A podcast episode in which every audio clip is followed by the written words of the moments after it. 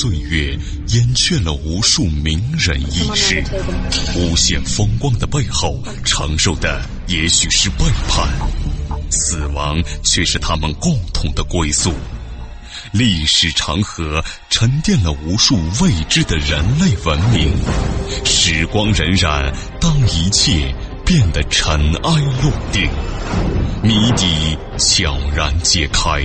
虚幻的高塔瞬间崩塌，纵古今，横万里，石破天惊，惊天大幕。各位听众，大家好，我是卧龙先生。这一期的惊天大幕，跟您说一说肉眼看不见的历史——城头元和换王旗。在中国历史上，一六四四年是一个非常特殊的年份，崇祯十七年。永昌元年，顺治元年，北京这座千年古都，城头变换，代王旗。一年之内，紫禁城的龙椅上坐过三个皇帝。三百六十多年间，后人对那一年发生在北京的历史以及对中国影响的探讨，经久不衰。历史真的是这样的吗？究竟是什么原因，使一六四四年春天的北京？发生戏剧性的变化的明王朝，从万历年间开始走向衰败，灭亡呢是不可避免的。但是，是不是渡不过崇祯十七年呢？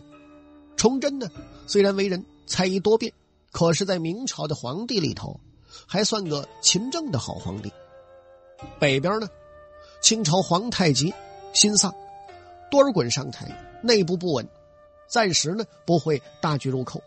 各地民变蜂拥，可是呢，富饶的江南完好无缺，唯一的燃眉之急就是李自成，为什么偏偏就躲不过去呢？那么李闯王虽然一路斩将，也不过占了山西。明朝重经济而轻外省，历来呢在北京集结重兵，三大营号称四十七万，虽然虚额很多，但半数应该是有的。战斗力固然不强，可是清朝多次兵临城下，经营呢也算得上久经战阵。北京的城防甚为坚固，多次外敌兵临城下都无法攻破。崇祯年间，清朝呢也多次打到北京，经营野战也是不济，守城呢起码能坚持数月。此外呢，还有红衣大炮的帮忙，闯军攻坚的能力很差。一个宁武关就损失上万精锐，为什么攻北京就犹如探囊取物了呢？崇祯迟迟不南迁，和命太子南下也不好解释。君王死，社稷是壮烈，可是哪有一个愿意当亡国之君的人呢？和其他朝代不同，明以南京为陪都，太子呢住南京，前朝也曾有过。崇祯呢，不至于昏庸到这种程度，以致后来因为皇统的问题，即使南明覆灭，可以说崇祯在文军逼近之时，不相信城会陷的，而且呢，文武也有这个信心，否则早就四散溃逃了。有一种说法呢，是崇祯恨百官有逃命的企图，故意不让太子南下，大家呢一棵树上吊死。这种推测未免有点太离谱了。吴三桂不日即到，一旦闯军屯于坚城之下，各地的秦王兵马也会陆续开道。崇祯呢，不需要长期守城，只需要坚持个把月就能转危为安。而最令人不可思议的是，李自成兵临城下之际，派出太监杜勋为使，与崇祯议和，开出的条件是：一割西北一带。分阴而亡，并且犒劳军银百万，退守河南，愿为朝廷内扼群口，犹能以招兵助治辽藩，但不奉诏与进耳。也就是说，眼看就要进城了，竟然开出这么优惠的条件。而崇祯呢，在设计颠覆的时刻，居然还不应允。李自成呢，已经占据了陕西、河南，割不割都一样。而且呢，他也已经自立为王了。现在呢，借助他去剿灭张献忠等寇，甚至呢，是掏出一半抵御清朝。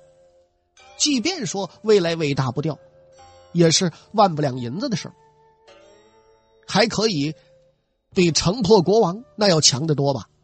假设崇祯接受这个城下之盟，李自成呢就会解围而去，丢掉手中的胜利。那么，一六四四年三月十七号，攻城前的一天，城里城外双方认定北京牢不可破。这个错误的判断又从何而来呢？咱们说，崇祯十七年，李自成率大顺军东进，其目的呢是不夺取天下，而是掠夺。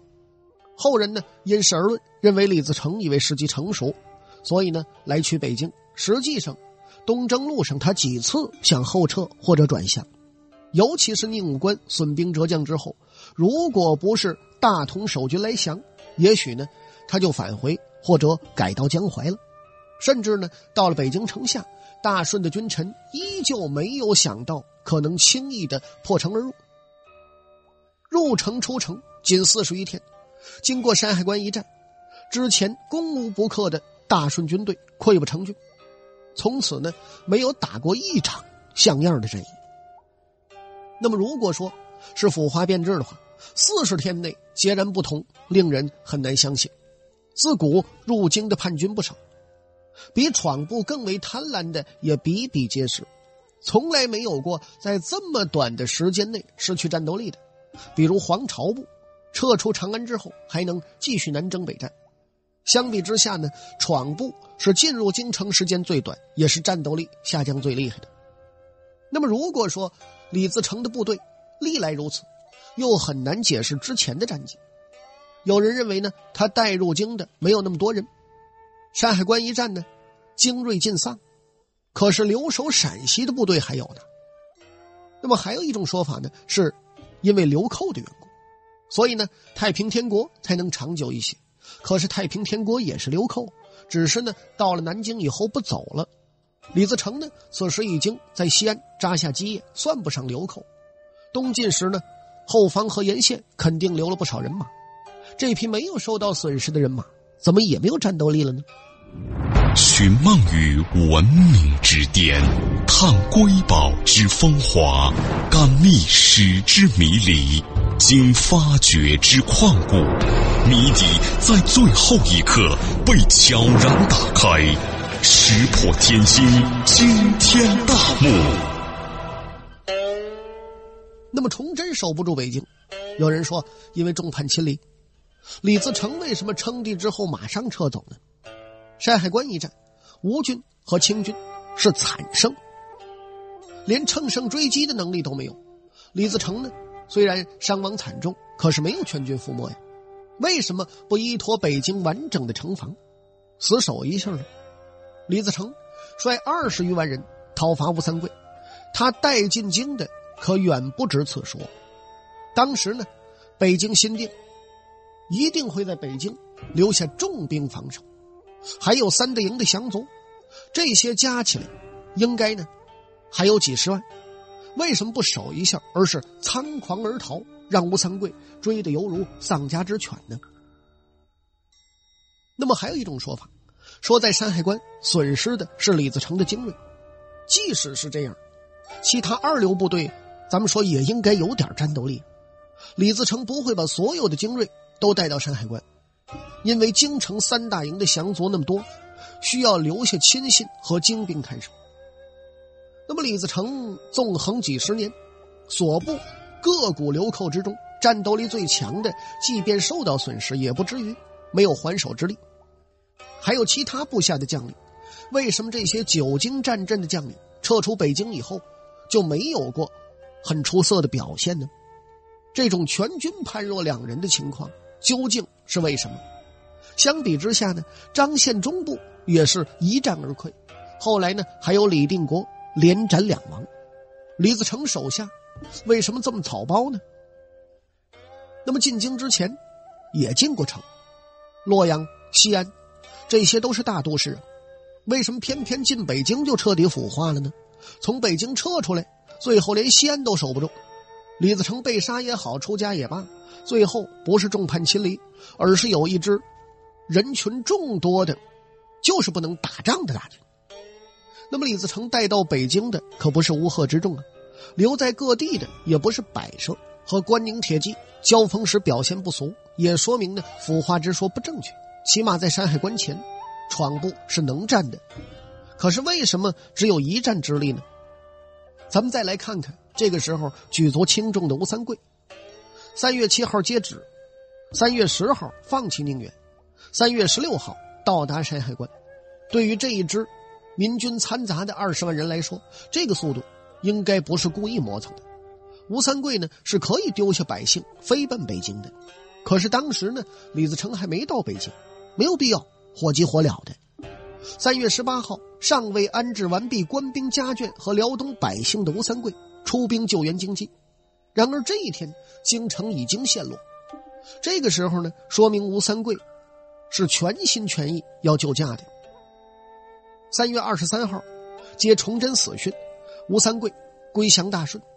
三月二十七号，吴三桂到达距北京大约二百六十余里的玉田，获悉大顺军在北京奸印烧杀、拷打文武贵戚，索要金银，吴家亦牵连受难。是夜，痛哭六军俱缟素，冲冠一怒为红颜。他掉头奔袭山海关。那么这四天之中，发生了什么呢？吴三桂。叛变之后，李自成亲征，说明呢，在他眼里吴三桂是个劲敌，否则呢，派刘宗敏这些人就可以了。这么重要的一个人，为什么几天都等不了，非要上吴家索要金银和陈圆圆呢？明朝官员投降的好多呀，对佣兵的武将，李自成呢向来都是优待的，为什么偏偏对吴三桂这么严厉呢？说明拷打吴襄，甚至索要陈圆圆，都是子虚乌有。即便是真有此事，吴三桂冲冠一怒为红颜，手下的军士也未必能跟着他干。当时各地是相继投降啊，怎么会唯有吴三桂的军队是铁板一块呢？他要投降就投降，要反叛就反叛。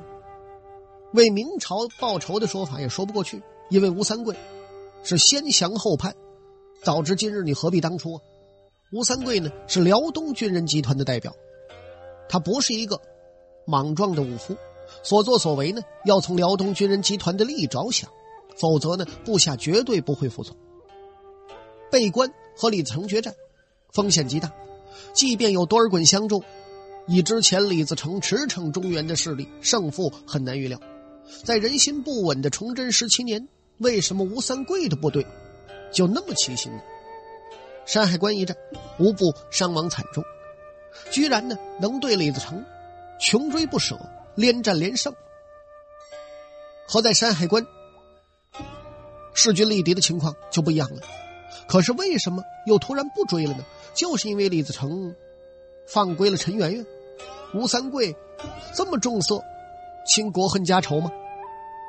如果真是这样的话，怎么可能有人为他卖命呢？清朝也不会让他在西南为王啊。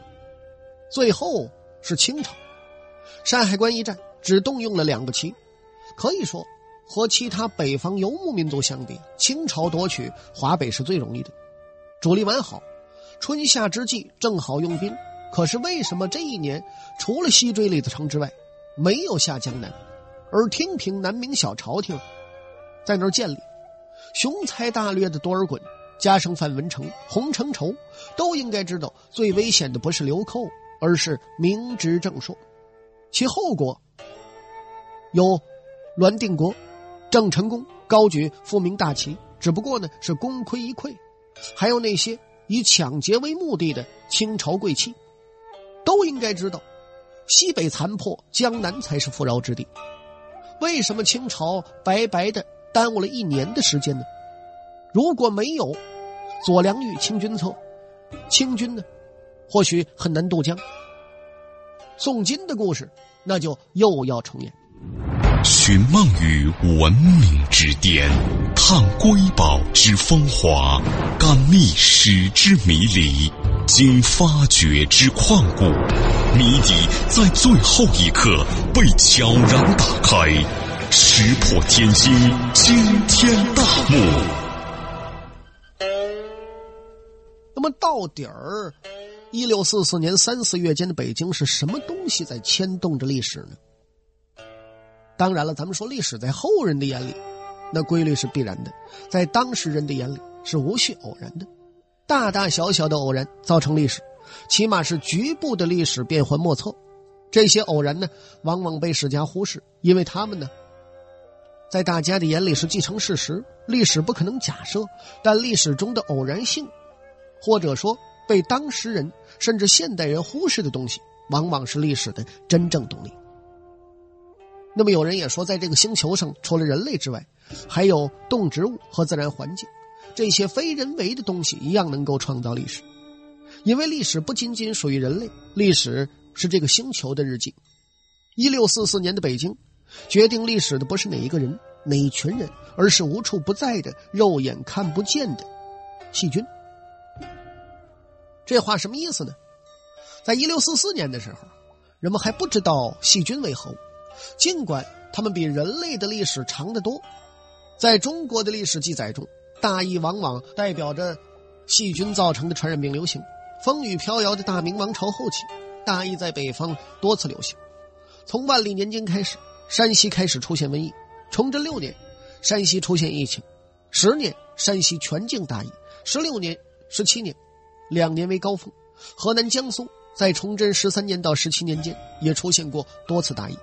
北京附近，崇祯十三年，顺德府、河间府亦有大疫。崇祯十六年，通州、昌平州、保定府均有大疫。并且传入北京。明史云：“京师大疫自二月至九月，和山西的情况一样。在初次流行的第二年，也就是崇祯十七年，北京大疫进入高峰期。高峰期正是三四月间。那么，这个横行华北的大疫究竟是什么？是东死鼠，西死鼠，人见死鼠如见虎，是人类历史上最为重要的烈性传染病。”鼠疫，那么当时人们呢，不知道传播途径，因为每次流行都看见死耗子，只知道和耗子的死亡有关，因此得名鼠疫。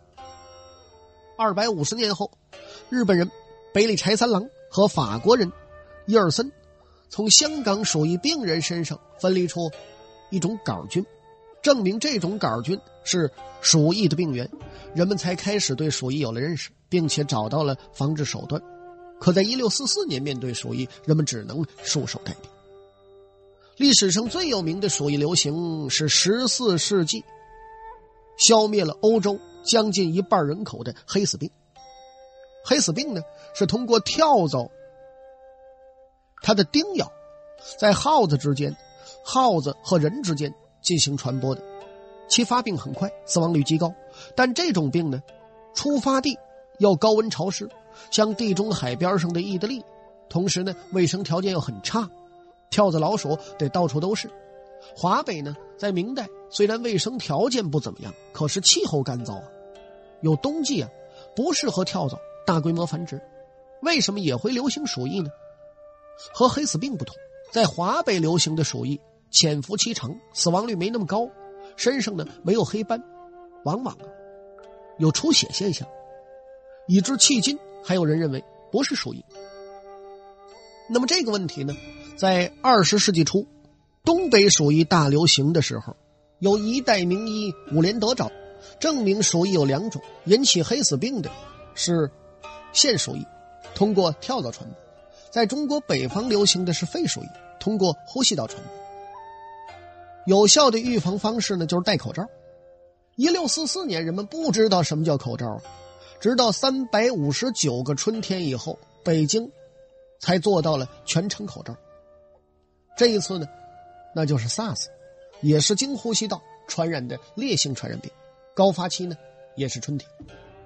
这也证明了北京春天干燥的气候适合呼吸道疾病的传播，使它们呢在离开人体之后能够存活一段时间。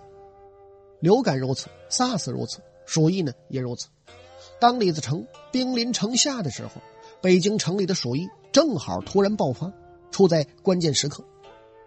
那么，咱们联想一下，SARS 在北京时那种恐慌的情形，如果有敌人，那怎么能守得住？三个城垛子一个兵，北京才有多少城垛子？三大营在徐俄，十分之一也得有吧？可以说是编一人起，一人复卧如故。那么有人说这是人心涣散吗？杀一儆百不就行了？李自成部素来凶残，难道大家情愿受死？不是，是因为鼠疫流行，感染以后身体虚弱，无能为力。北京呢，人满为患，正好利于鼠疫的流行。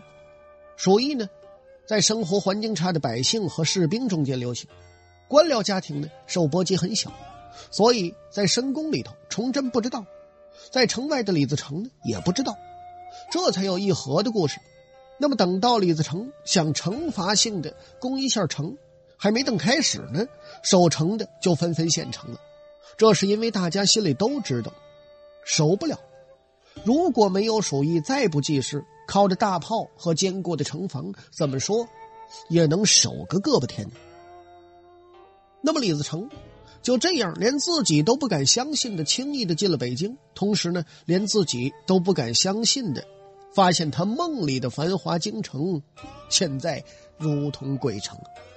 好了，各位亲爱的听众朋友，这一期的惊天大幕播讲完了，感谢您的收听，我是卧龙先生，咱们再会。